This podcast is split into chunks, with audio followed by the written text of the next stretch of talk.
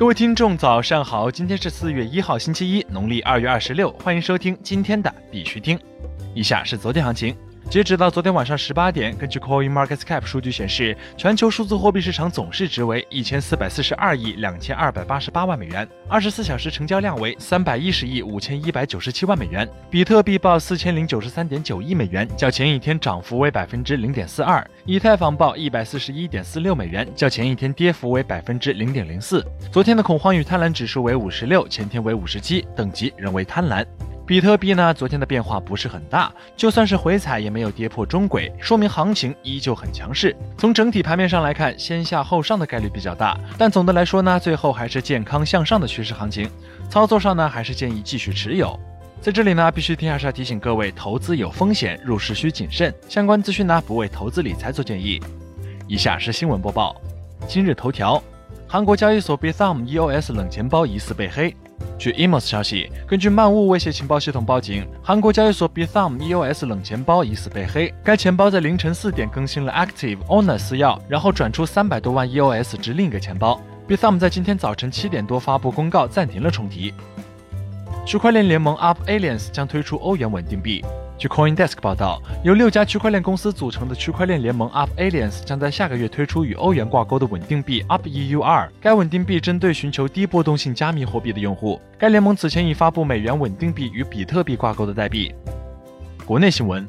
阿里或将推出基于区块链的捐书项目。据环球网消息，三月三十号消息，在阿里巴巴内部，所有员工每年至少需要花费三小时做公益。三月二十九号，支付宝介绍了一位超越马云的哥们儿，其公益时间一口气干到了三百，他就是阿里程序员朱海伟。他在采访中透露，阿里即将上线基于区块链的捐书项目。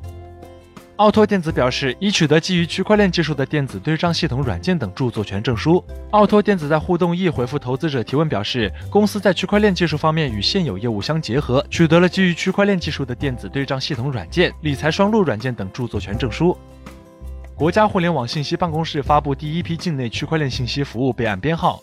据中国网信网公告，昨天，国家互联网信息办公室发布第一批境内区块链信息服务备案编号。二零一九年二月十五号，区块链信息服务管理规定正式实施以来，国家互联网信息办公室依法依规组织开展备案审核工作，现公开发布第一批共一百九十七个区块链信息服务名称及备案编号。根据管理规定要求，区块链信息服务提供者应当在其对外提供服务的互联网站、应用程序等显著位置标明其备案编号。备案即是对主体区块链信息服务相关情况的登记，不代表对其机构产品和服务的认可。任何机构和个人不得用于任何的商业目的。网信部门后续将会同各有关部门依据管理规定对备案主体进行监督检查，并督促未备案者主体尽快履行备案义务，请尚未履行备案手续的相关机构和个人尽快申请备案。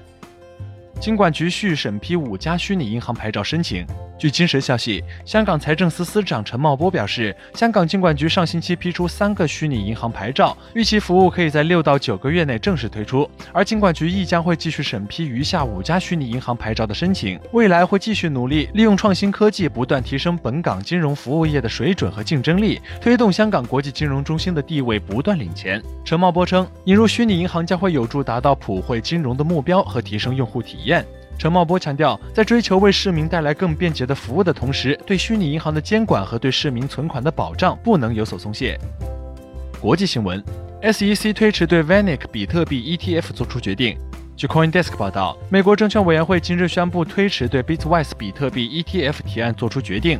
除此之外，SEC 也延长了对 Vanek、SolidX 和 c i b o 合作提交的另一项比特币 ETF 提案作出决定的时间。SEC 将五月二十一号定为其作出决定或启动程序的日期。据悉，该提案由 c i b o 于一月下旬重新提交，并于二月二十号在联邦记事上公布。瑞典银行开始限制加密货币交易。据 News BTC 消息，瑞典银行正在限制加密货币交易，以防止洗钱和恐怖主义融资。奥地利最大能源供应商将推出 DLT 电动汽车充电站。据 Coin Telegraph 报道，奥地利最大的能源供应商 w e l Energy 在三月二十八号的新闻发布会上宣布，推出基于分布式账本技术的电动汽车充电站。w e l Energy 与区块链技术公司 Radio Code 合作，正在维也纳对该充电站进行测试。在初始阶段，该充电站将允许对交易进行实时结算。一旦系统被验证成功，该系统将在二零一九年最后一个季度开始推出。福布斯表示，Apple Card 在隐私领域存在局限性。昨天，福布斯官方推特发文称，Apple Card 在隐私方面存在局限性，只能通过比特币等方式解决。好了，今天的必须听新闻播报就到这里。更多区块链资讯呢，请关注我们的微信公众号 b i x u t i n g 下划线，也就是必须听的拼音加上一个下划线。